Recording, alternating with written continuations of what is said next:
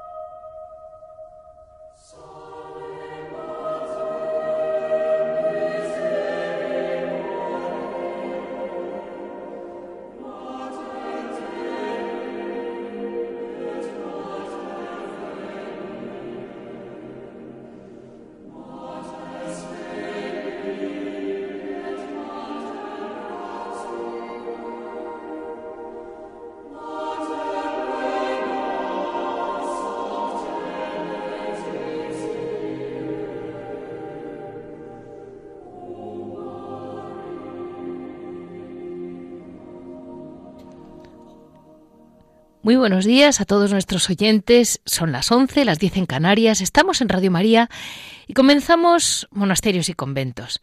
Espero que no sea una vez más porque cada programa tiene su vida particular.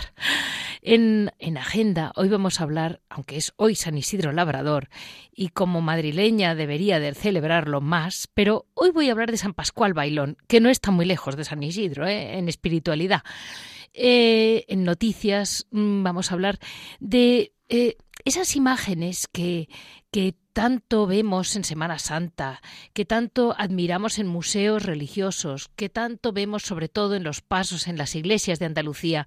Y vamos a hablar con un, un imaginero moderno, joven, de la Escuela de Sevilla, que mm, nos va a explicar exactamente qué es una imagen, cuál es el valor de una imagen. En historia vamos a hablar del monasterio del convento de San Pascual de Villarreal, donde están los restos de San Pascual Bailón. En, el, en Horas Labor hablaremos de los trabajos que hace el monasterio y en Piedras Vivas hablaremos con Javier Onrubia, que como siempre nos puede decir la piedra viva que él prefiera, a su gusto. Eh, este es el resumen para hoy, 15 eh, de mayo, eh, y les digo con toda la ilusión eh, que hoy es San Isidro Labrador en Madrid, pero fuera de Madrid también es 15 de mayo. Pidámosle, por favor, que nos ayude a todos los agricultores de España que tanto favor nos hace.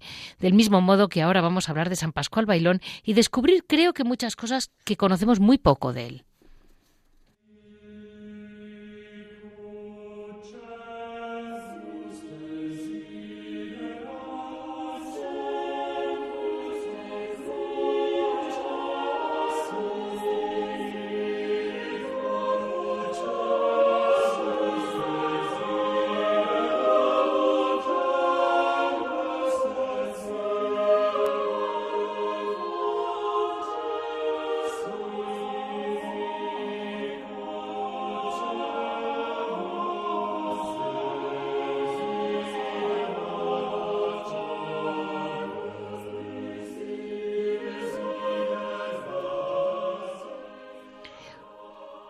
El día 17, dentro de dos días, celebramos San Pascual Bailón.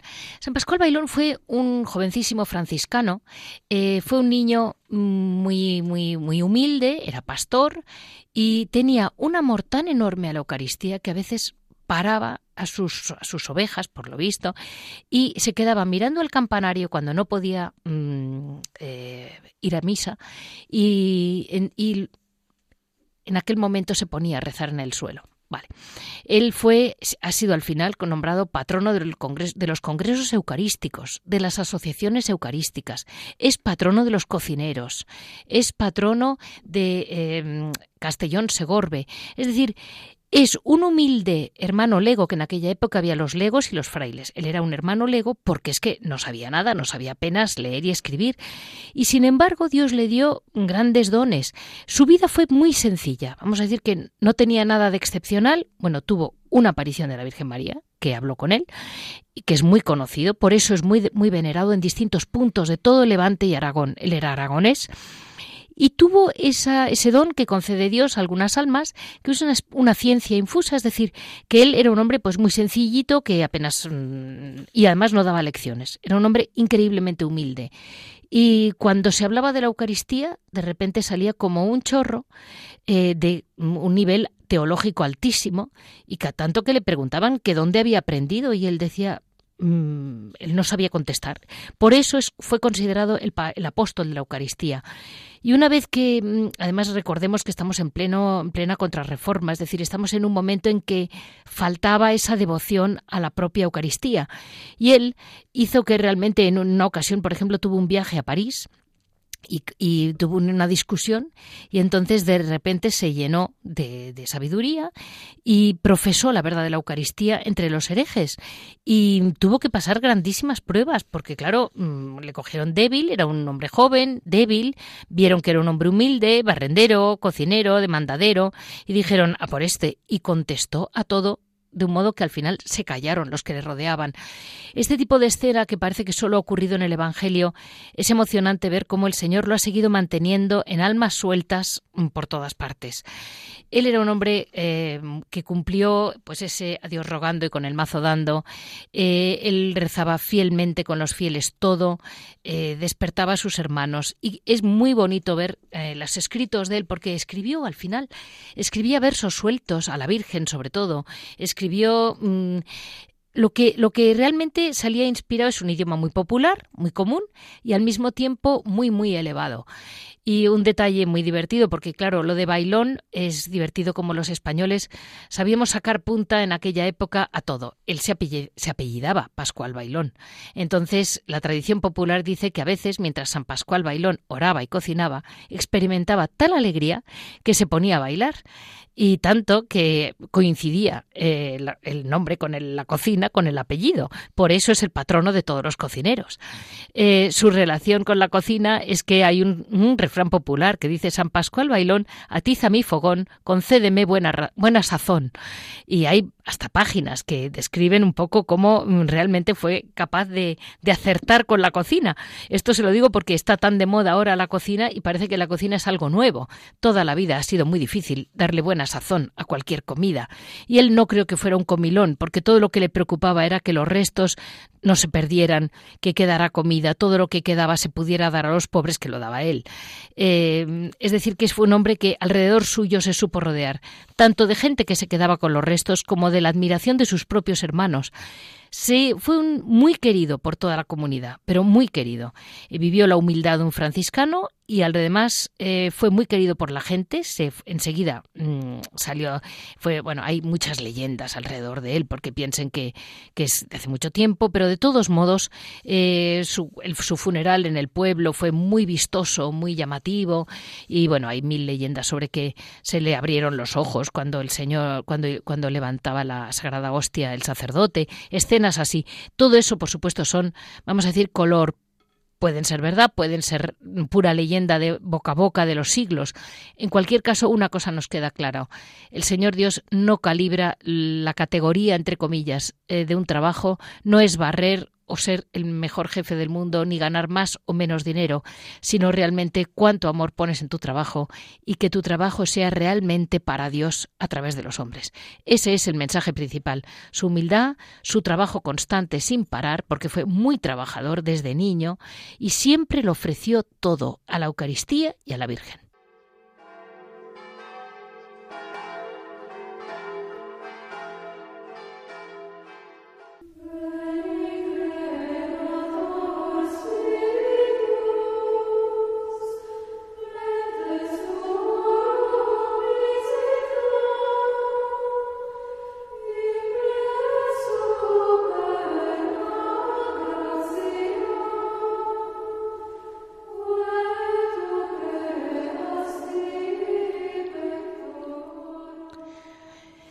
Miren, en este apartado de noticia eh, voy a dar una noticia que no es, no sé si es una noticia concreta, pero una cosa es real. Eh, Vemos las grandes imágenes de Andalucía, vemos los pasos, eh, conocemos a, mm, imágenes preciosas también en Castilla, en Valladolid, con nombres propios, con autores propios y muchas sin autore propia. Y lo que a mí me impresionó mucho es que yo, por, a través de las monjas, a través de distintos monasterios, entré en contacto con, con un buen imaginero joven.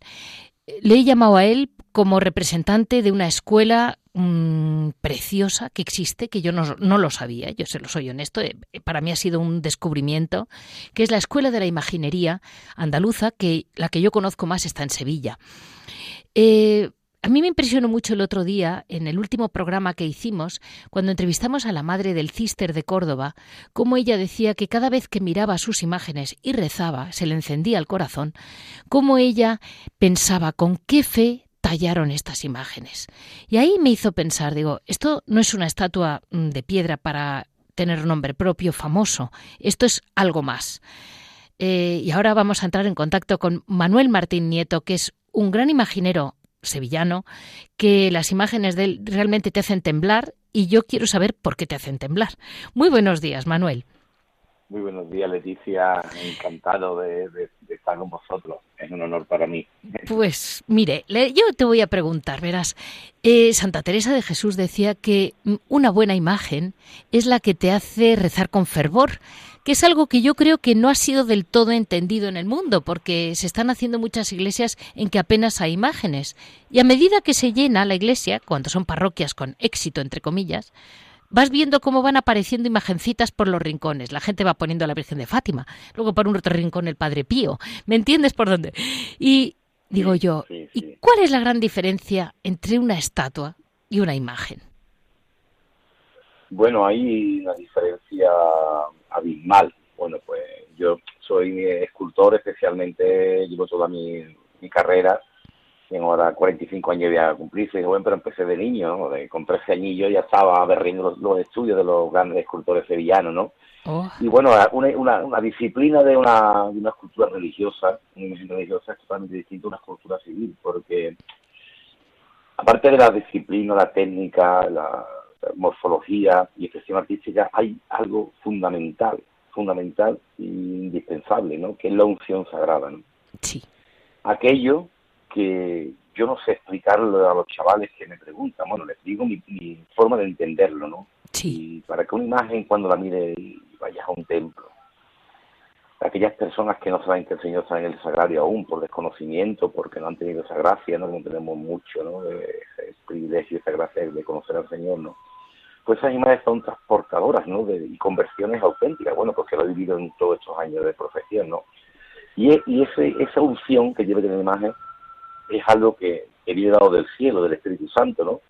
Que hay que pedirlo, ¿no? Yo cada, cada vez que empiezo una obra, bueno, empiezo, comienzo, elaboro y termino eh, en todo el proceso, rezo mucho, le pido mucho al Señor, porque yo soy simplemente una herramienta para él, vamos, porque yo solo me esfuerzo en, aprender diariamente, en adquirir todos los conocimientos técnicos, pero esa unción que debe tener mi imagen viene dada del Señor. Y eso es lo que me dice, ver, ¿por qué? Porque es una magia que va más allá de proporciones, de politomía, de estética, es, es, algo mágico que solo da el Señor para cuando las personas lo viven a la cara, le suscite, primero que nada, mirarlo una y otra vez. Sí, Cuando una imagen te, apetece mirarla una y otra vez, ya empieza a suscitar cosas en tu interior, ya empieza a haber una, una conexión, ¿no? Una conexión, ¿no? Y para mí eso es, es muy mágico y, y, cada vez que empiezo una imagen me tiemblan las manos, vamos, que, que, que, lo paso muy mal porque, eh, porque vamos, disfruto mucho, vivo entre el tormento y el éxtasis, como la famosa película de Charlton Heston, eh, del encargo de la oficina a Miguel Ángel, ¿no? Porque, porque sufro, ¿no? Sufro, ¿no? Y dentro del sufrimiento, pero hay un momento de gloria importante cuando vino la obra, ¿no? Y sobre todo disfruto que me estudio y creo que y lo he dado todo, ¿no? Dios mío, lo he dado todo en esta obra y no me he guardado nada para ti, y sobre todo porque para que tu imagen sea una, fuente de conversión y evangelización, ¿no? Porque el escultor religioso, eh, si no siente lo que hace, creo que, es imposible porque, porque la, la, calle en madera, aparte de la creación artística, tiene mucha, mucha, mucha artesanía y muchas, muchas horas de trabajo. de estudio de dibujo, de modelado, de talla, de cocina, de chucado, de politonía. Manuel, una pregunta te voy a hacer porque, mira, hay algo que no conocen apenas fuera de España, que es el concepto del policromado bonito, de verdad, del verdadero policromado. A mí me impresiona mucho de la buena escultura, de buena, la buena imaginería, que eh, esa, esa piel que tiene el Señor, que es en la cruz, está fatal, con perdón, y el niño, el niño andaluz, el clásico niño, como una, esa piel rosada de niño, de niño de verdad. y ¿cómo sabrán darle a la piel eh, el aspecto del dolor o de la muerte o de la vida o de la infancia? Es que es muy, muy peculiar. Claro, claro, lo que te comentaba de ti, es que la, nosotros seguimos trabajando prácticamente casi como se trabajaba en el siglo de oro, tanto la escuela sevillana, eh, la castellana, todo así, con, con gubia, madera, ensamble y con óleos, decir, antiguamente, bueno, pues se hacían a mano, ¿no? Con aceite y pigmento, o vienen ya preparados, ¿no? Diríamos, ¿no? Pero trabajamos igual. Y una cuando la policromía es algo que elaboro igual que, una, que, se pinta un cuadro, se todo íntegramente al óleo, empezando de una veladura, ir entonando la obra, estudiando mucho, por ejemplo, pues me paro mucho, siempre estoy investigando, por ejemplo, cuando tengo que, reflejar una flagelación, ¿no?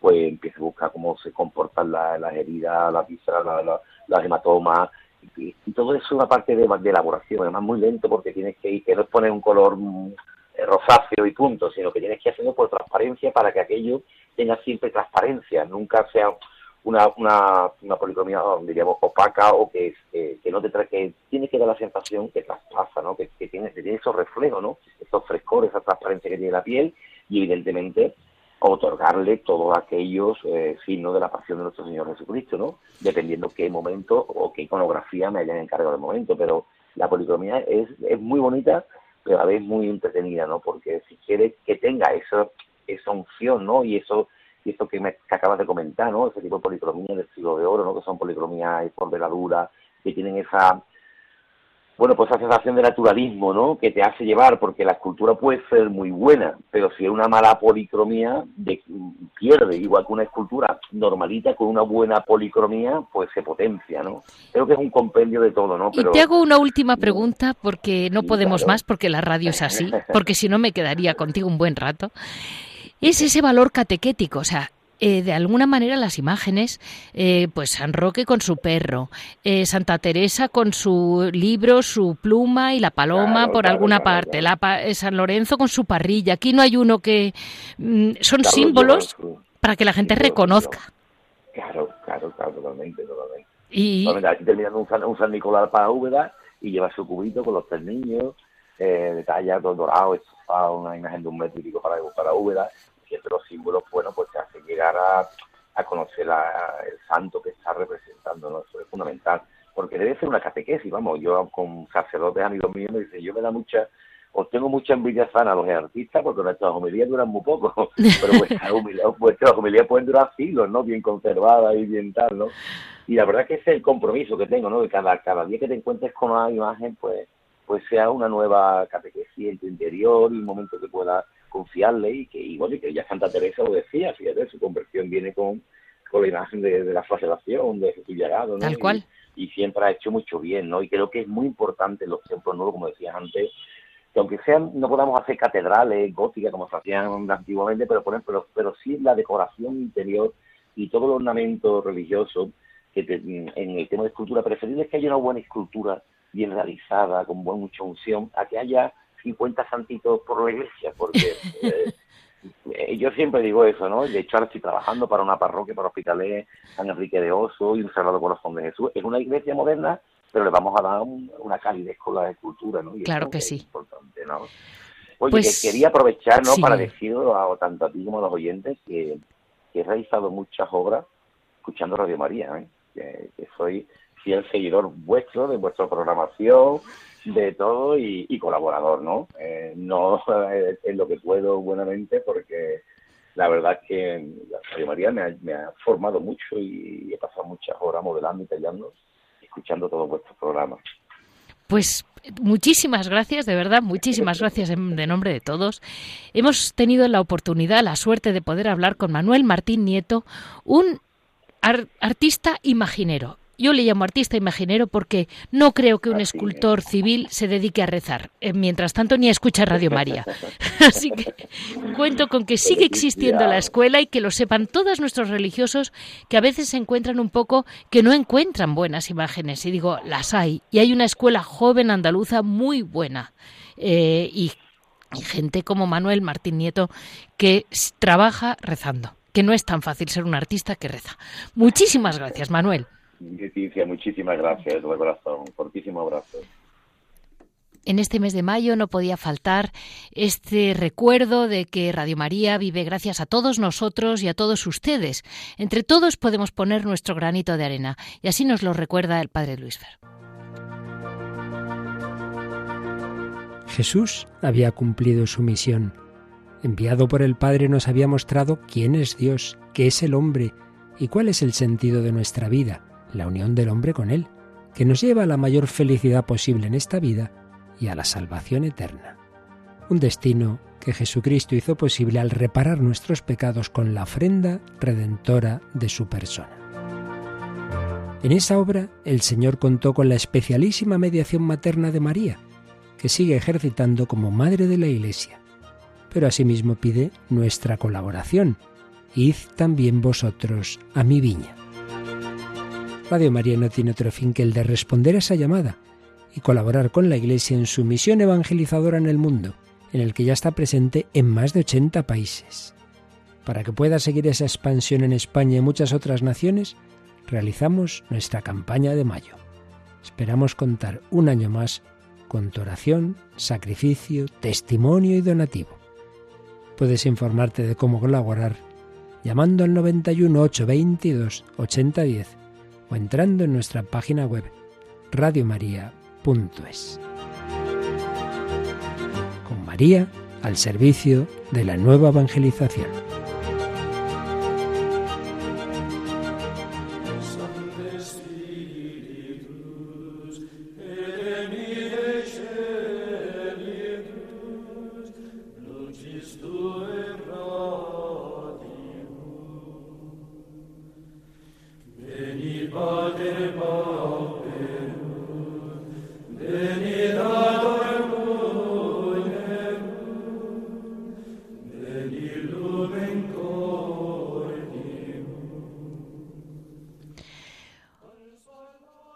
Siguiendo un poco el hilo de San Pascual Bailón, vamos a hablar de la, del monasterio de San Pascual de Villarreal, que es donde están eh, los, restos de San Pascual Bailón.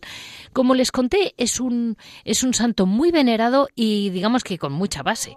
Y nos puede llegar a todos, porque realmente era un hombre que, que siendo desde muy niño el gran santo de la humildad, el gran santo del trabajo humilde. Vamos a hablar con las hermanas Clarisas, que son las que llevan el monasterio de San del el convento de Villarreal y las que cargan, digamos, con la responsabilidad de tener eh, los restos de San Pascual Bailón en su monasterio. Eh, la verdad es que, por dar cuatro trazos, recuerden que las clarisas siempre se han caracterizado por su, porque Santa Clara quiso especialmente tener lo que ella llamó el privilegio de la pobreza. Esto es algo que más de un oyente me ha escrito diciéndome que tanto como un privilegio, y yo siempre digo cuántas cosas tenemos que nos sobran, porque las madres clarisas tienen muy poquita cosa y no les hace falta más. Saber vivir con lo que realmente necesitamos para vivir eh, a lo mejor lo que necesitamos es más amor y menos objetos. Eh, si el agua no sale caliente, pues mire, pues pues no pasa nada, no es tan grave. Yo tengo una hija que vive en Ávila a 18 bajo cero y no pasa nada.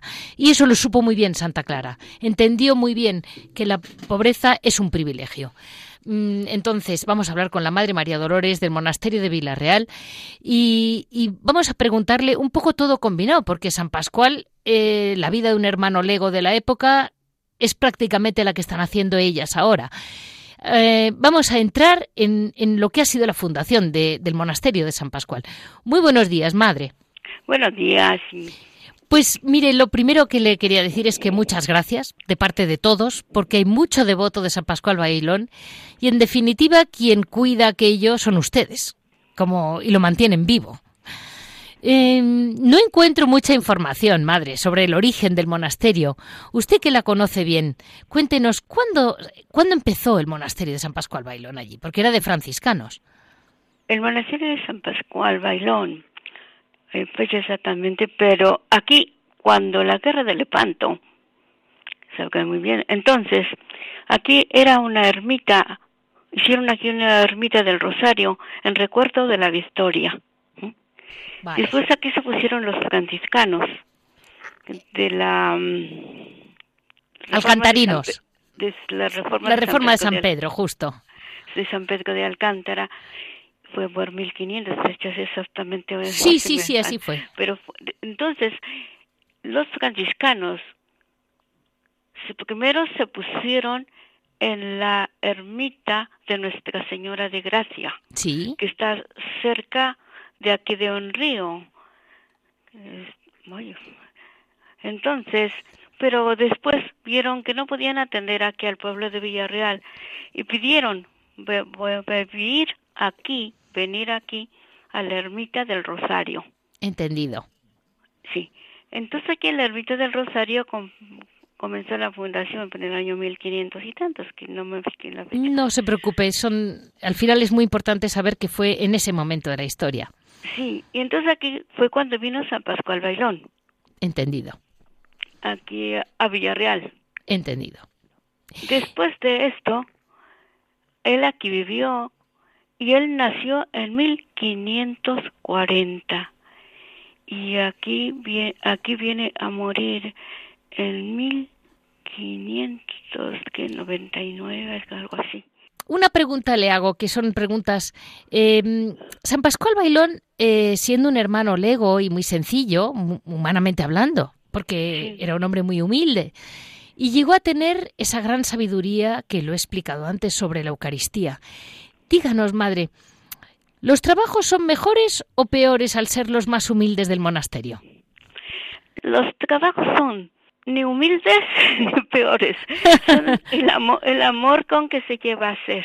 Eh, vale. o sea, no hay trabajos para humildes y trabajos para otros, ¿no? No, se puede ser humilde. El que tiene está muy arriba de superior puede ser muy humilde, como puede ser muy humilde el que anda barriendo. Ambas cosas son iguales si te pone amor. En, en cualquier lugar se tiene que ser humilde para agradar a Dios. Así que la humildad está en todas partes. Vale, es cuestión de encontrarla, madre, que no es tan fácil. Las escobas ayudan mucho, yo creo. madre, eh, como, como trabajando en lo manual, apenas durmiendo, ¿cómo pudo amar tanto la Eucaristía, madre? Este, es de pequeñito. Sí. Su madre le enseñó a amar a la Eucaristía, tanto que se cuenta que siendo de tres años se escapó para ir a la iglesia adorar al Santísimo. Claro, es que es que hay algo ahí. Él trabajaba, él fue pastor. Sí. Él mientras las ovejas pastaban, él estaba en oración y les decía que se portaran bien mientras él iba a adorar al Santísimo. De su callato allí hizo un, un santuario, digamos, tenía la estampa de la Santísima Virgen, rezaba, siempre que se volteaba hacia a la iglesia que le quedaba muy cerca, cuando oía la campana de la consagración, él se arrodillaba. Tanto que tuvo la suerte de que se le presentaba la Eucaristía en el cielo.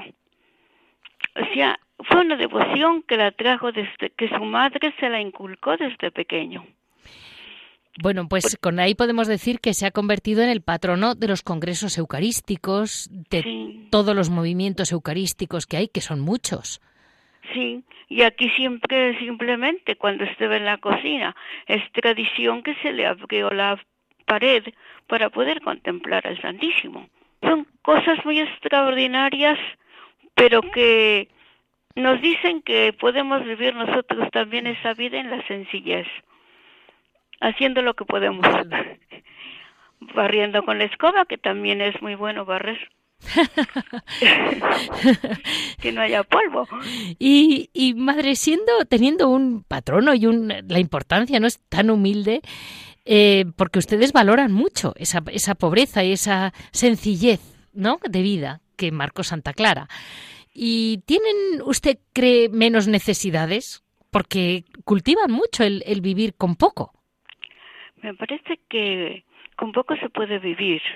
Y lo, aún lo que tenemos, a veces le digo, es mucho de lo que tenemos al lado de los que están en la calle. sí, sí, sin duda, sin duda. Pero nosotros nos trabajamos manualmente, haciendo especialmente los cordoncitos de San Pascual, que es un cordón franciscano en miniatura. Aquí le tienen mucha devoción. En la comunidad de las Clarisas de Villarreal son muy movidos. Es, es una comunidad muy movida. Ha dado fruto dos grandes cosas, estando ustedes, que ha sido la creación de la cofradía de San Pascual Bailón. Eh, han impulsado mucho esa, esa, creación. Les explico un poco a nuestros oyentes que es una entidad religiosa vinculada a la basílica y que tendría como principio la finalidad de la, difusión, la devoción por el santo y que se han unido muchísimos colectivos religiosos a, a, la cofradía de San Pascual. Y ustedes realmente, por lo que he visto, están muy vinculadas a ellos, que han celebrado hace poco los 400 años de la beatificación de San Pascual. Sí, nosotros propiamente es una devoción, pero no hay cofradía acá. Hay cofradías en otros pueblos. Vale. Sí, y están vinculadas a nosotras. Nosotros simplemente aquí tenemos un grupo de voluntarios. Vale. Que, que nos ayudan en todo lo que pueden, o más de lo que pueden. Tenemos una fundación en, en pro del monasterio de San Pascual. Bien. Esa sí está, digamos, también muy vinculada y está autorizada en, con todo, con estatutos y todo. O sea, la, la Fundación Pro Monasterio, esto sí. lo comento para que nuestros oyentes devotos de San Pascual lo sepan, es la que apoya mucho, ayuda a las hermanas sí, y a la basílica. Sí, por ejemplo, en las obras, en muchos movimientos de papeleo, nosotros no tenemos ir a buscarlos o hacerlo. Entonces es la fundación la que nos ayuda en esos motivos, sí. Y la verdad es que se han vinculado con la fundación mmm, civiles, pues de peso dentro sí. de la Real y de la zona, ¿verdad? Sí, sí, está está reconocido. Civilmente está reconocida la fundación oh, pro ayuda del monasterio de San Pascual, así. Y eso es lo que en realidad ayuda mucho al monasterio en claro. todos los momentos, sí. Y nosotros pues vivimos la vida más bien tranquila, si no ten, yo les digo, si no tuviéramos esa gran ayuda, todo el día estaríamos en la calle. pues eso es muy importante que lo sepan muchos monasterios, porque hay veces que se les acusa, entre comillas, a las monjas de que salen, y digo, es que no tienen más remedio. Y tiene usted toda la razón. Gracias a esa fundación ustedes se pueden permitir hacer su vida de, de, de clarisas. Sí, salimos a lo más indispensable, sí. Claro. Pero hay muchas cosas que yo les digo, si no tuviéramos esta ayuda, todo el día estaríamos todas en la calle, mandando papeles. Madre, mm, cuéntenos en este mes de mayo, ese mes especial de la Santísima Virgen María, eh, el, ¿qué virgen, o sea, qué devoción tienen ustedes especial? Eh, ¿Tienen al, alguna de las, de las que escribió San Pascual? Nuestra Señora de Gracia. Claro, claro. Sí. Porque él escribió, él tuvo una aparición. La verdad es que es que ah, exactamente lo único que sé, que cuando murió la Virgen bajó por él. Ah, vale. En la celda. Sí. Yo creo que ya es bastante. Sí. Es Entonces... verdad que un detalle les comento a nuestros oyentes, hay mucha devoción a, a, San Pascual porque por lo visto a varios a, con hermanos les, les avisó, o sea, cuando algo grave iba a ocurrir, como era la muerte, te avisaba con tres pequeños golpes que se ha traducido en tres Padre Nuestros, que si se los rezas a San Pascual, San Pascual te avisará el día que te vayas a morir. Por eso también es como un poco como un, un segundo San José, un, un, un apóstol de la buena muerte. Sí, es cierto, avisa con toques también avisa con perfumes. Ah, vale. Sí, y también con campanitas, a veces toque campanitas como de cristal. Él, él va anunciando así, ¿eh? cuando un acontecimiento, tanto si es bueno o es, es malo. ¿eh? Entendido. Él lo anuncia. Cuando y... es malo, pues con, con golpes desesperados. ¿eh? Entonces, pero para que uno entienda, digo yo. y... Pero sí, muchas personas les ha hecho muchos milagros a San Pascual. Sí, ¿verdad? Hasta la fecha sigue haciendo milagros. Que si me permite le cuento rápidamente sí, uno. Sí. No, no propiamente fue aquí, fue no sé en qué pueblo que me lo contó la esposa. Dice que su esposo no creía en Dios Sí. Y un buen día se puso muy grave y tuvo que entrar a quirófano sí. para operación del corazón. Entonces, cuando entra de un vómito de sangre y baña al médico, el médico sale a cambiarse, entra otro médico, que no sabía quién, y le dice, usted está sanado. Y ya, pasando el tiempo, un día su buena esposa se le cae una estampa a ella, y era nada menos que la, una estampa de San Pascual, donde decía, donde decía, este, mira, ese santo fue el que me curó. Ah. Entonces, San Pascual sigue haciendo milagros. San Pascual es de hoy. San Pascual está preocupado de nosotros. Lo estará, lo estará, pobre. sí. y de todos. Aquí simplemente una hermana no dormía de miedo, de pensar que ella dormía en la parte de arriba y la, la este y San Pascual, la celda donde él murió estaba abajo y no dormía. Una tarde, una mañana, un perfume muy agradable le le lo sintió. Sí. a las cuatro de la mañana. Dice, yo creo que alguien se fue a duchar estas horas. No, le entró un sueño muy profundo, se durmió y no volvió a tener miedo.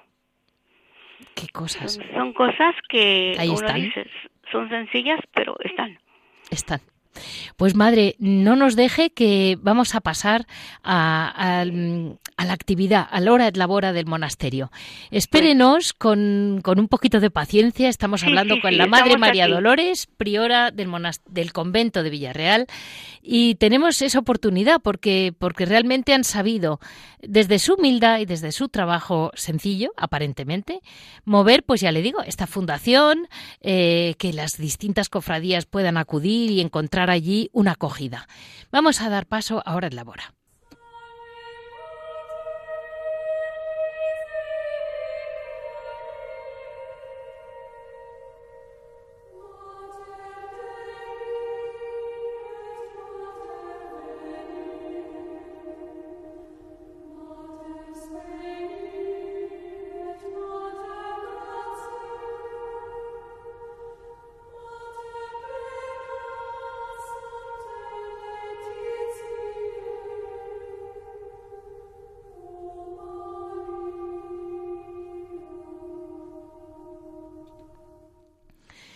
Hoy en Horas Labora seguimos con el, con el convento de Villarreal.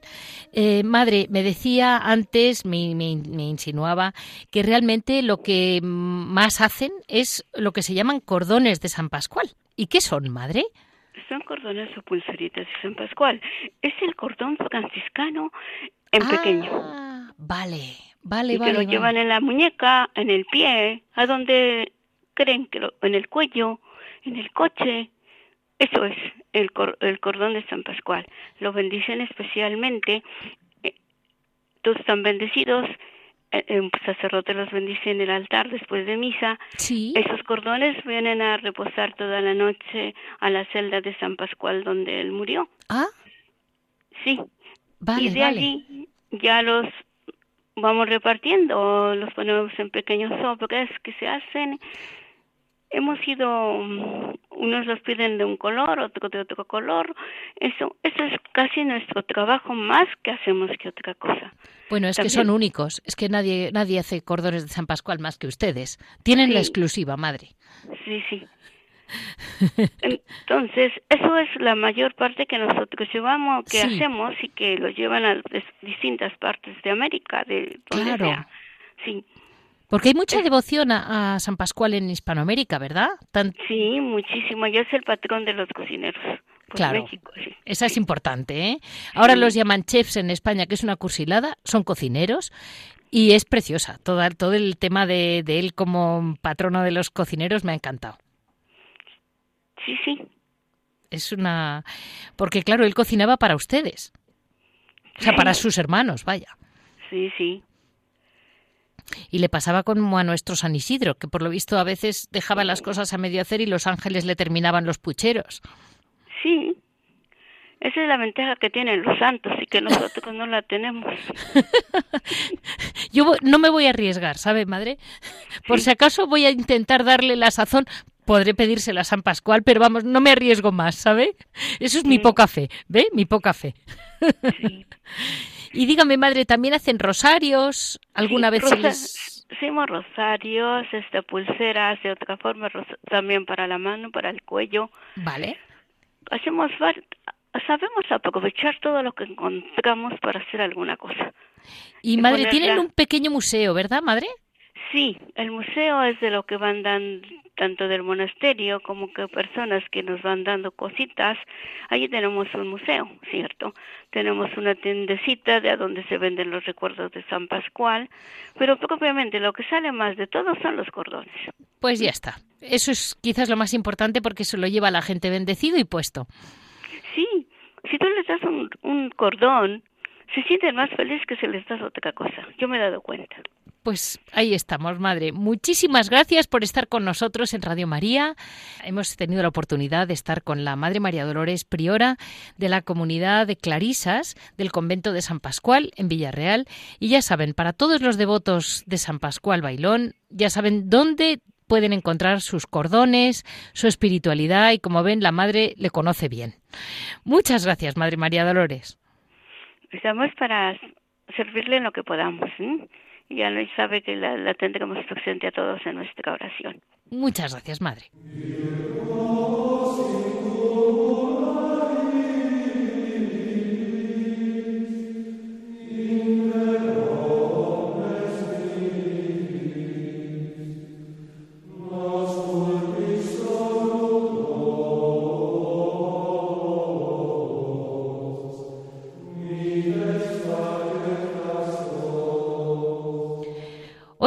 Vivas estamos con Javier, que nos contará alguna última noticia de monasterios. Buenos días, Javier. Buenos días, Leticia. Pues la verdad es que nunca faltan noticias y siempre hay noticias muy agradables y son noticias, como digo yo, que vienen del pasado pero que están muy presentes. Gracias a Dios y al esfuerzo de unas cuantas personas se están recuperando escritos y vidas de grandes monjas que permanecían como tiene que ser como Dios manda en el silencio de los de los claustros pero que es muy es muy interesante que salgan fuera de los claustros porque tienen muchas cosas que enseñarnos eh, hace unos días se ha presentado un libro de, de escritos de, de, la Madre Juana, una de las grandes jerónimas fundadoras del convento de San Pablo de, Toledo. Wow. Sí, y, Toledo es una tierra muy fecunda en grandes monjas de clausura. Por ejemplo, está la Madre Isabel de la Madre de Dios, una Agustina Recoleta que, que, funda, que funda el monasterio de la Calzada de Oropesa, también que tiene unos, unos escritos, unos diálogos con el Señor que son impresionantes, ¿no? Entonces, a mí la verdad es que cuando lees estas monjas del siglo XVI y XVII, eh, que tienen un, como no puede ser menos, claro, un parentesco espiritual con Santa Teresa, ¿no? Porque hablan de las de las mercedes, de los favores y por supuesto, como siempre, de las grandes cruces y tribulaciones que les manda el Señor, porque siempre una cosa va acompañada de la otra. O sea, la moneda tiene la cara y la cruz, por supuesto, pero cuando después de tantos años y años lees esos escritos leyendo a la, a la Madre Isabel o a la Madre Juana, ¿no? Con qué sencillez, con qué claridad te van hablando de cuál es su, su estado interior, su, su, estado espiritual, ¿no? Yo recomiendo la lectura de estos escritos porque muchas veces nos quedamos siempre con la última novedad de un libro espiritual que se ha publicado hace 15 días y, y no nos damos cuenta que en el siglo XVI o XVII monjas que solamente se guarda la memoria de ellas en los monasterios donde vivieron o donde están enterradas, tienen una riqueza espiritual y la saben transmitir y la saben compartir con una, con una alegría. Y a mí lo que me llama la atención es la humildad.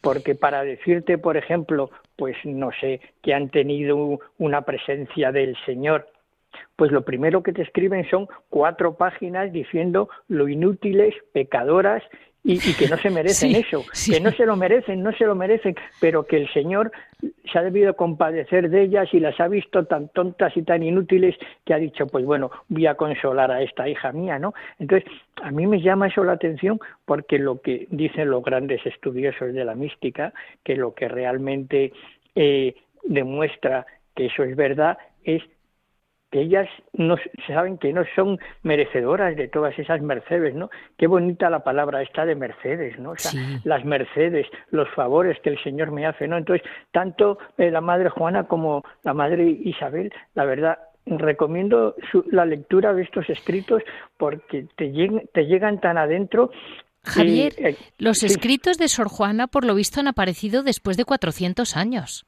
Sí, sí, sí, sí. O sea, eh, hay, un, hay un, una zona, que digo yo, que es de doble y triple clausura siempre en los monasterios, que son las bibliotecas, por una razón muy sencilla porque estos grandes monasterios, los que del siglo XV, XVI, pues ya, ya se pueden imaginar nuestros oyentes que tienen una, una, variedad y una riqueza de libros impresionante. Entonces, entre estos libros, por ejemplo, cantorales, constituciones, ceremoniales, pues hay manuscritos de memorias y de recuerdos que escribían monjas, ¿no? Entonces, pues bueno, a lo mejor una generación o dos generaciones los leyeron y dijeron, uy, esto es muy bonito, qué, qué bonito es esto, qué bien escribía la madre, qué cosas decía, pero con el paso del tiempo, pues eso, ese recuerdo se fue perdiendo, ¿no? Entonces, siempre hay, como digo yo, yo el primero, por supuesto, me pongo delante, siempre hay un pesado, siempre hay alguien que está incordiando, siempre hay, hay alguien que dice, madres, y de la fundadora no hay ningún escrito, y de esta monja que se cita no, no escribió nadie, pues sí, hay un libro muy antiguo, y entonces, bueno, esa es una zona muy restringida y además con toda la razón del mundo las, bibliotecas monásticas no pero en los archivos aparecen estos escritos y tienen varias dificultades. Uno que los libros los manuscritos hay que manejarlos eh, no es metafóricamente sino literalmente físicamente con guantes, porque son libros que cuando pasas una hojita te salta siempre una astillita de papel, pues porque llevan muchos siglos ahí los libros. Luego hay que transcribirlos, porque nos podemos imaginar el castellano, que es el del 16 y el del 17, y luego hacer un estudio para ponerlo dentro del contexto histórico y espiritual el que es el, en que esos libros se han escrito, ¿no? Pero se conservan, se conservan muchísimos, pero muchísimos y sobre todo especialmente, repito, en Toledo, ¿no? Estas dos grandes figuras, la madre Juana y la madre Isabel, son dos genuinas representantes de esta espiritualidad que digo yo toledana, ¿no? Toledo, que es la capital espiritual de las Españas, ¿no? Y en esos en esas bibliotecas de esos monasterios hay muchos tesoros. Entonces, por eso hay que agradecer a estas personas estudiosas que se preocupan, que, están, que están constantemente insistiendo, no porque luego esto editarlo, pues muchas veces eh, las editoriales no quieren editarlo porque, claro, no va a ser un libro que se va a vender, desgraciadamente no se van a vender miles y miles de ejemplares, ¿no? Pero el rescatarlo, el sacarlo del olvido y el, y el que exista la posibilidad de leerlo actualmente ya, ya es una ventaja que tenemos y es muy, muy de agradecer, ¿no? Porque estos textos, mm, a mí lo que más me, me llama la atención es que tienen una vigencia o sea, tú, como son manuscritos normalmente, ¿no? Te pones a pensar, estas monjas estarían en su celda, estarían por la noche a lo mejor escribiendo o a primera hora de la mañana, escribirían normalmente, es muy curioso, todas estas religiosas coinciden en que se lo aconsejaba a su confesor, o sea, solo lo hablaban con el confesor. Y si el confesor tenía buena vista y buen olfato espiritual, que no siempre lo tenían, ¿no? Ah, recordemos lo que le pasó a, a nuestra querida Santa Teresa en alguna ocasión, pues si, si, se lo mandaban poner por escrito, lo ponían por escrito, pero que había algunos que decían, quítese usted eso de la cabeza, esas son cosas del diablo. Y entonces, pues no lo escribían, ¿no? Pero había otras que sí que lo escribían por mandato y entonces gracias a Dios se ha conservado por eso, ¿no? Pero a mí cuando veo un original, un manuscrito y decir del siglo XVII, esta, esta monja lo escribió pensando en qué pensaría. Pues normalmente en dar gracias a Dios y en decir, Señor, no me merezco esto, pero ya que me lo has concedido, pues mira, quiero, quiero escribirlo. Y luego también hay un, una característica que une todos estos testimonios que siempre te insisten quien, quien las protagonistas en que no tienen palabras para expresarlo. Sí, lo dicen siempre ellas. Siempre sí, que no hay, que no hay, no sé, desde pues un, un día de agosto de mucho calor, después del trabajo, imagínese usted lo que es beber un vaso de agua fresca. Pues así fue la experiencia que yo tuve, ¿no? Entonces, tienen que utilizar muchas metáforas porque hay, no falta palabras en el vocabulario de nuestro castellano para poder expresarlo, ¿no? Y cuando ves cómo hay una serie de constantes que se repiten habitualmente, pues dices, oye, esto la verdad es que merece la pena leerse, pues interiorizarlo. Exacto.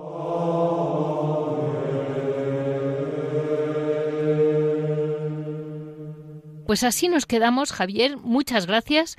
Eh, hemos hablado de Sor Juana de la Encarnación y de Sor Isabel. Y, Sor Isabel de la Madre de Dios. Perfecto. Son las dos eh, que recomendamos eh, para quien tenga interés en escritos y ahora que están tan de moda los testimonios, pues testimonios de la historia, pero testimonios en definitiva, son almas que están con nosotros. Mm, este ha sido el programa de hoy, 15 de mayo. Em, como ya saben, nos pueden comentar en cualquier momento en monasterios y conventos arroba Se lo repito, monasterios y conventos arroba Si desean oír los programas, los tienen en la página de la radio www.radiomaria.es en el apartado de los podcasts. Muchísimas gracias. Hoy he ido a partida doble, voy absorbiendo más voluntarios, así a, Javier Esquina, a Mónica, que la conocen ustedes muy bien, de sus, su, voz es muy conocida en la radio porque nos recuerda todos los rincones. Yo cuando no estoy se lo aviso a ella, para que ella avise los actos a la gente. Así que aquí estamos eh, codo con codo, todo Radio María para ustedes y con la ilusión de volver con ustedes a final de mes. Gracias.